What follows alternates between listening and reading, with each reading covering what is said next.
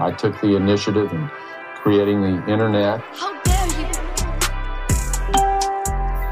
I broke the internet. Letzte Woche im Internet mit Dora, Popkultur Pro aus Berlin. Präsentiert von Granny, der Kreativagentur für Entertainment. Damit seid ihr up to date, was die aktuellen Themen im Netz angeht. Immer unter 30 Minuten, immer mit Dora.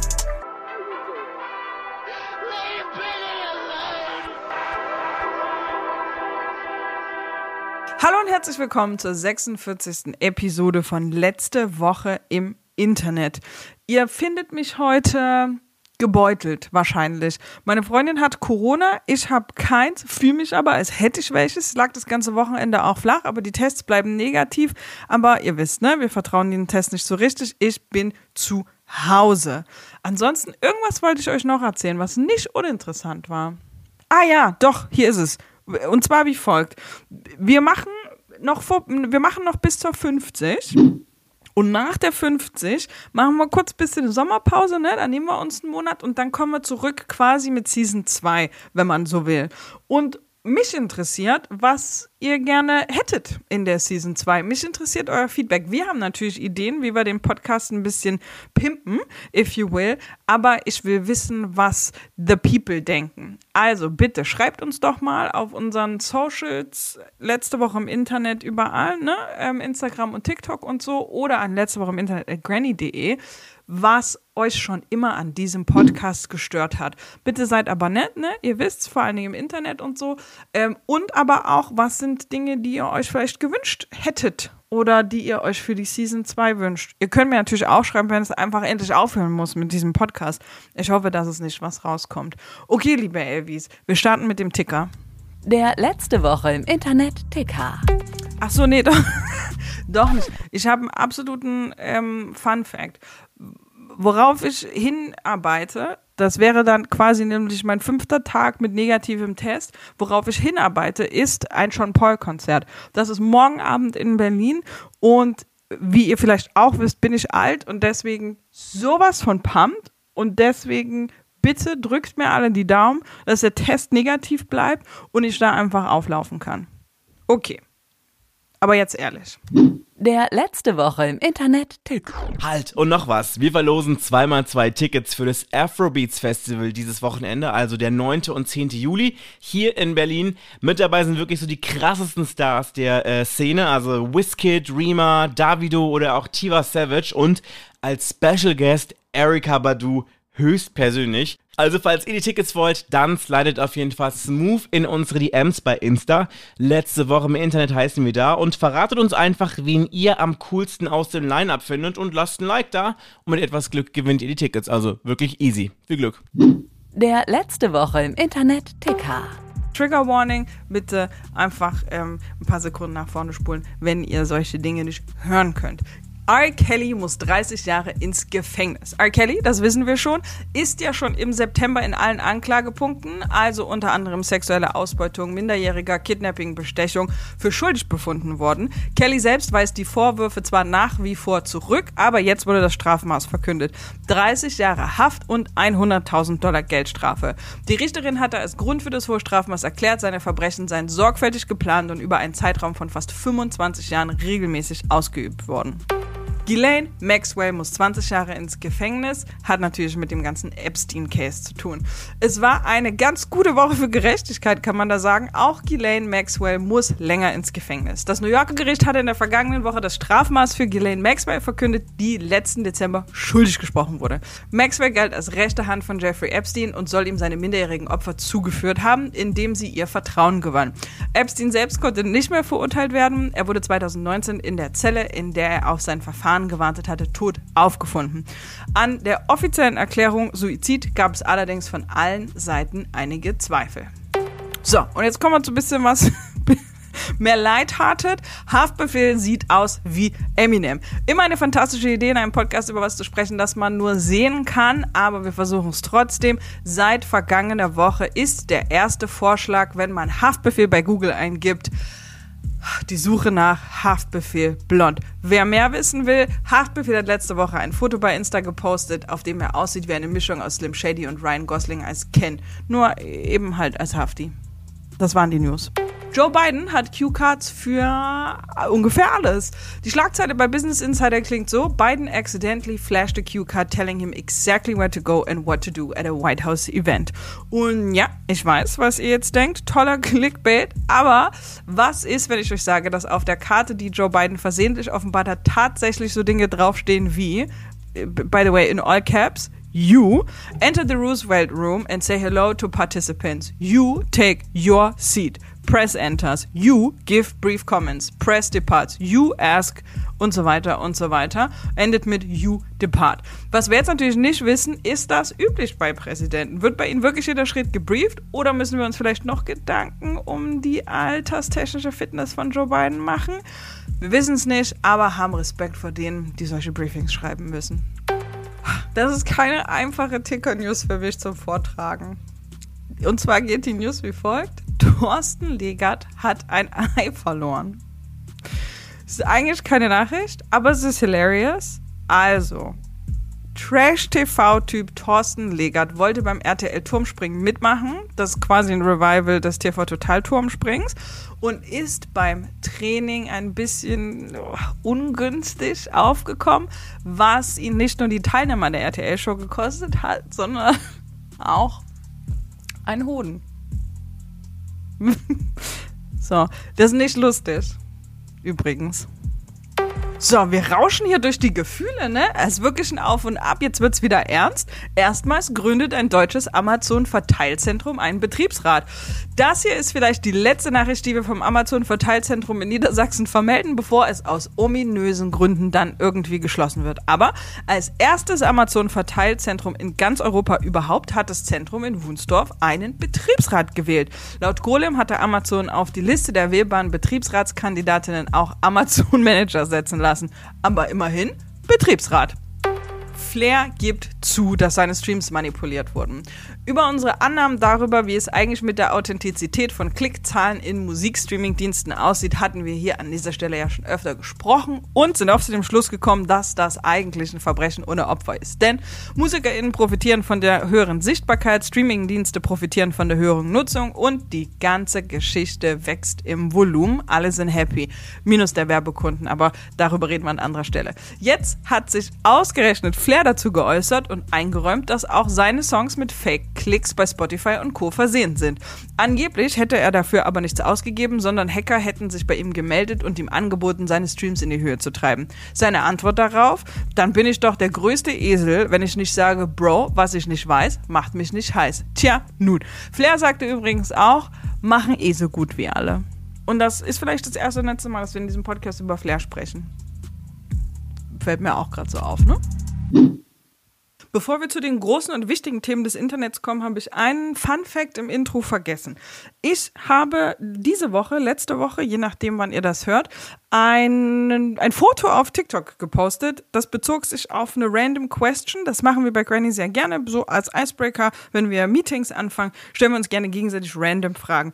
Diese random Frage, die hatte Katharina gestellt. Das ist eine Social Media Managerin bei uns in dem Team. Und die Frage hatte sie auf Twitter gefunden. Die geht wie folgt. Man sieht auf einem Foto ein angebissenes Sandwich und dann sind vier Stellen markiert und es wird gefragt, an welcher Stelle ihr weiter gegessen hättet. Nun war nicht damit zu rechnen, dass diese Frage Deutschland so sehr bewegt, als dass ich 650.000 Views auf diesem albernen TikTok hatte. Wie dem auch sei, Dennis wird das für euch auf unseren Socials nochmal posten und bitte lasst uns wissen, an welcher Stelle ihr das Sandwich weitergegessen hättet. Das gefälschte Klitschko-Interview. Wirklich ein Deepfake? Ein beunruhigendes Beispiel für die Gefahr von Deepfakes in der Politik hatte der stellvertretende FDP-Fraktionsvorsitzende Konstantin Kuhle dem Tagesspiegel gesagt. Was war passiert? Nun, Berlins regierende Bürgermeisterin hatte sich letzte Woche im Videocall mit dem Bürgermeister von Kiew, Vitali Klitschko, getroffen. In diesem Telefonat hatte dieser dann offenbar Giffey aufgefordert, mit Hilfe der Berliner Behörden zu unterstützen, dass junge Männer in die Ukraine zurückgehen, um dort zu kämpfen. Zuvor wurde sie gefragt, wie sie es sehe, dass so viele Ukrainerinnen und Ukrainer sich Sozialleistungen in Berlin erschleichen wollten. Wirklich misstrauisch wurde Franziska Giffey dann allerdings erst, als sie der Mensch, der sich da als Klitschko ausgab, gebeten hatte, Kiew beratend bei der Ausrichtung einer Christopher Street Day Parade zur Seite zu stehen. Daraufhin sei das Gespräch dann auch beendet worden. Kurz nach dem Interview liefen dann die Ticker und Agenturen heiß, denn sofort hieß es, Franziska Giffey soll mit Hilfe eines Deepfakes betrogen worden sein. Das Ding ist nur, darauf gibt es tatsächlich gar keine Hinweise. Aber natürlich klingt der Russe belügt den Westen mit Deepfakes deutlich besser als wir sind leider auf einen sehr dämlichen Fake reingefallen. Denn offenbar hatten die Betrüger einfach nur Videomaterial eines früheren Klitschko-Interviews verwendet und neu vertont. Nun muss man Giffey und auch die Bürgermeister von Budapest, Madrid, Warschau und Wien zugutehalten, dass bei einer Videoübertragung aus einem Krisengebiet niedrige Bildraten, schlechte Bild- und Tonqualität und auch Ruckler schneller erklär- und verzeihbar sind und man so relativ simpel eine veränderte Tonspur über bestehende Bilder legen kann. Tatsächlich zeigen Recherchen der ARD-Redaktion von Kontraste sogar, dass hier sogar bestehendes Bildmaterial von Klitschko mehrfach im selben Gespräch wiederverwendet wurde. Dass Klitschko aber als jemand, der fließend Deutsch spricht, aus nicht nachvollziehbaren und auch nicht genannten Gründen vor Giffey dann darauf besteht, das Gespräch auf Russisch zu führen, hätte sie eventuell stutzig machen können. Dieselbe Redaktion hat übrigens auch die Drahtzieher hinter der Aktion ausfindig gemacht. Die beiden russischen Komiker Wovan und Lexus, die im Gespräch mit Kontraste sagten, ich will nicht verraten, wie wir es angestellt haben, aber es war leicht. Tatsächlich hatten die beiden immer mal wieder mit ähnlichen Aktionen von sich reden gemacht. Zuletzt hatten sie J.K. Rowling in ein Gespräch verwickelt, in dem sie sich als Volodymyr Zelensky ausgegeben hatten. Bei dem Verständnis für Parodien und Comedy muss man hier aber auch festhalten, inhaltliche Ausrichtung, die Auswahl der geprankten und der Figuren, die sie imitieren, zeigen, welches politische Ziel die beiden russischen Stars tatsächlich verfolgen. Und mehr noch, Expertinnen sagen auch, sie können nicht ausschließen, dass Wovan und Lexus vielleicht sogar auf Auftrag des russischen Staates arbeiten. Das sagt auch Giffey Kontraste. Diese Aktionen decken sich mit den Narrativen und den Zielen des Kremls. Sie wollen die Partnerinnen und Partner der Ukraine vorführen und das Vertrauen in die Ukraine und auch in uns schwächen. Wovan Alexis haben übrigens erst Anfang Juni einen Preis von einer Sprecherin des russischen Außenministeriums in Moskau erhalten. In ihrer Laudatio nannte sie die beiden Meister der Telefondiplomatie. Olaf Scholz, der schmallippige Kanzler. So, jetzt muss man sagen, wir meinen schmallippig, nicht ähm, physisch. Ja, wir wollen hier nicht vorschlagen, dass Olaf Scholz ähm, Filler braucht. Es geht hier um Inhalt. Seite, wie immer, bei letzter Woche im Internet. Wenn ein Bundeskanzler vom Spiegel die Schlagzeile der Schmalspur Willi verpasst bekommt, nun, dann müssen wir natürlich darüber sprechen. Vor allem aber, wenn es um politische Kommunikation A in einer Zeit geht, in der wir eigentlich kaum noch verstehen, was eigentlich los ist, so zwischen Inflation, Energiekrise, Ukraine-Krieg und Pandemie und B in einer Zeit, in der wir durch Robert Habeck gelernt haben, politische Kommunikation als funktionierendes Element einer demokratischen Meinungsbildung zu verstehen. Denn Olaf Scholz hat in der letzten Woche gleich zweimal von sich reden gemacht, weil er in kurzen Worten den Wunsch nach Orientierung oder Transparenz einfach ausgeschlagen hat. Oder anders gesagt, selbst im besten Fall gilt Olaf Scholz seit der letzten Woche bei vielen als quote unquote arrogant. Und dabei ist es gar nicht so leicht, das alles auf seine Norddeutschigkeit zu schieben. Zum einen haben wir da Beweisstück A, ein Interview aus der ARD-Sendung Bericht aus Berlin. Robert Habeck gibt ja jetzt Tipps zum äh, Sparen, sagt irgendwie vielleicht mal ein bisschen äh, weniger heizen, vielleicht mal ein bisschen kürzer duschen. Haben Sie auch praktische Alltagstipps zur Hand? Nö. Jetzt könnte man das natürlich leicht als hanseatischen Humor abtun. Andererseits, wer sich Hilfe wünscht, erwartet vielleicht nicht eine lustige Abkanzelung. No pun intended. Das zweite Tondokument der letzten Woche ist da schon etwas unangenehmer anzuhören. Kurze Trägerwarnung in Sachen Cringe, Olaf Scholz und die Frage nach Sicherheitsgarantien für die Ukraine. Herr Bundeskanzler, die G7 haben, äh, bekann, bekannten sich sehr ausdrücklich zu den Sicherheitsgarantien für die Ukraine auch nach dem Krieg. Könnten Sie konkretisieren, welche Sicherheitsgarantien das sind? Ja. Könnte ich.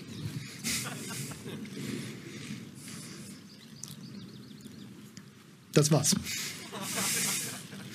Diese Frage muss erlaubt sein. Was zur Hölle ist denn mit ihm los? Zwar hatte er zuvor in derselben Pressekonferenz schon einmal über Sicherheitsgarantien gesprochen, aber auch da keine dieser genannten Fragen beantwortet. Zum anderen hätte es auch hier vielleicht den ein oder anderen Weg gegeben, Journalistinnen nicht unmittelbar vor den Kopf zu stoßen. Die Journalistin selbst nahm es übrigens mit Humor und hat dazu getwittert, echt schade, Herr Bundeskanzler, als ich Deutsch gelernt habe, wurde mir für Pressekonferenzen dringend die Höflichkeitsform empfohlen. Ist noch ein Zwinkersmiley dabei, ne? Nur, dass wir uns hier nicht falsch verstehen. Und das Internet generell, das hat kein gutes Haar an Olaf Scholz gelassen. Um mal ganz exemplarisch eine Aussage herauszupicken, Aurel Merz hat dazu geschrieben, Olaf Scholz gibt oft wortkarge Ja-Nein-Antworten. Früher dachte ich, das wäre Besonnenheit. Heute ist mir scheißegal, was das ist. Junge, du bist gewählter Kanzler. Wenn wir wissen wollen, warum die ganze Scheiße so ist, hast du uns das zu sagen. Du arbeitest literally für uns. Und auch wenn Olaf Scholz nicht gewählt wurde, um Fragen zu beantworten, steckt da natürlich etwas drin, das wir hier auf jeden Fall fühlen. Die Good News der Woche.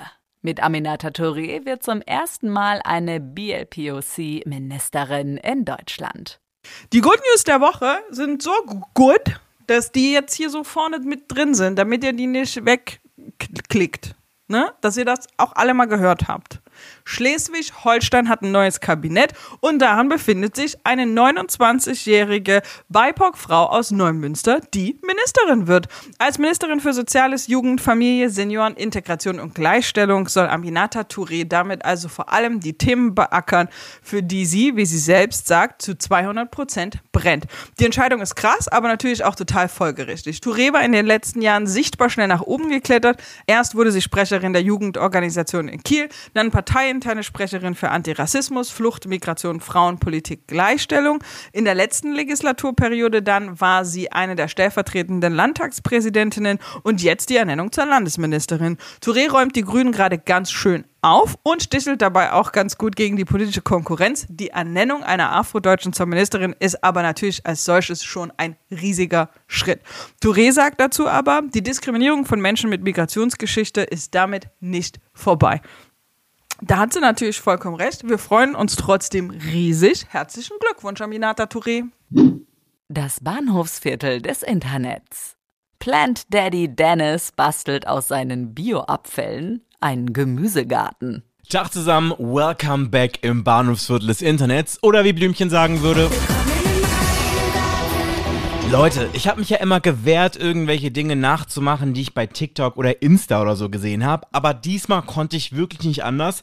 Genau wie viele andere bin ich während der Pandemie so ein richtiger Plant Daddy geworden, so mit 1000 Pflanzen zu Hause. Ja, und seitdem jetzt äh, Arman Adamjan in meinem Leben ist, also ich glaube, so heißt der Typ, der jedenfalls diesen Channel macht, äh, bin ich so ein richtiger Blumenpapa geworden, der nicht nur seine eigenen Sachen anbaut, sondern der jetzt so richtig MacGyver-mäßig auch seinen eigenen Dünger aus allem zusammenmanscht, was er halt im Bioabfall findet, beziehungsweise was der Bioabfall so hergibt. Die Rede ist natürlich von Creative Explained, so heißt der Channel. Der wird von diesem, ja, ich sag jetzt mal, extrem aufgedrehten Dude gemacht, der sich aus irgendwelchen Gründen extrem gut mit Pflanzen, Küchenhacks und Nachhaltigkeit auskennt. When you're done with a plastic bottle, don't throw it out. Instead, what you want to do is poke a hole in the cap and put a Q-tip through it. Ja, und seitdem ich dem folge, äh, das ist jetzt ungefähr so, keine Ahnung, zwei, drei Wochen, ist es auf jeden Fall so, dass ich mich ständig dabei ertappe, dass ich immer zweimal überlege, was ich wegschmeiße und ob ich das, was jetzt irgendwie in Müll sollte, vielleicht noch irgendwie brauchen kann.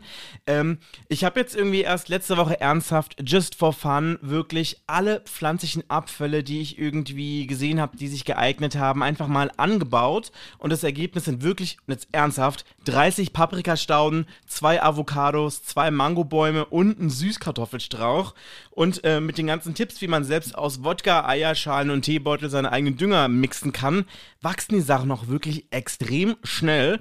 Also ich bastel mir jetzt aus meinen Bioabfällen einen eigenen Garten, habe ich beschlossen. Und falls ihr meinen Pflanzen beim Wachsen zusehen wollt, das könnt ihr auf unserem Insta machen. Ich lade jetzt auf jeden Fall äh, gleich meine Bilderstrecke hoch, dann könnt ihr auf jeden Fall gucken. Den Link zum Channel, also von dem Typen, den packen wir euch natürlich wie immer in die Show Notes. Und äh, PS kommt gar nicht erst auf die Idee, mir euren Biomüll zuzuschicken oder so, ne? Danke. Leute, war das der Podcast? Du, okay. Dann war das letzte Woche im Internet, Folge 46. Themenrequests und Feedback gerne an letzte Woche im Internet at granny.de oder an unsere Socials. Ihr findet uns auf Instagram und TikTok. Ich habe euch zwei Fragen gestellt, von denen ich erwarte, dass treue Elvis die auch beantworten. Frage 1 ist, was machen wir in Season 2? Und Frage 2 ist, von welcher Stelle des Sandwichs würdet ihr abbeißen? So, und wenn ihr wissen wollt, was diese Woche im Internet passiert ist, hört auch bitte nächsten Mittwoch oder Donnerstag, ihr wisst, wieder rein. Wenn es euch gefallen hat, lasst ein Abo da, folgt der Insta-Seite und so weiter und so weiter. Ihr kennt auch das Spiel mit, schickt den Podcast jemandem, von dem ihr das Gefühl habt, er könnte den richtig gut gebrauchen.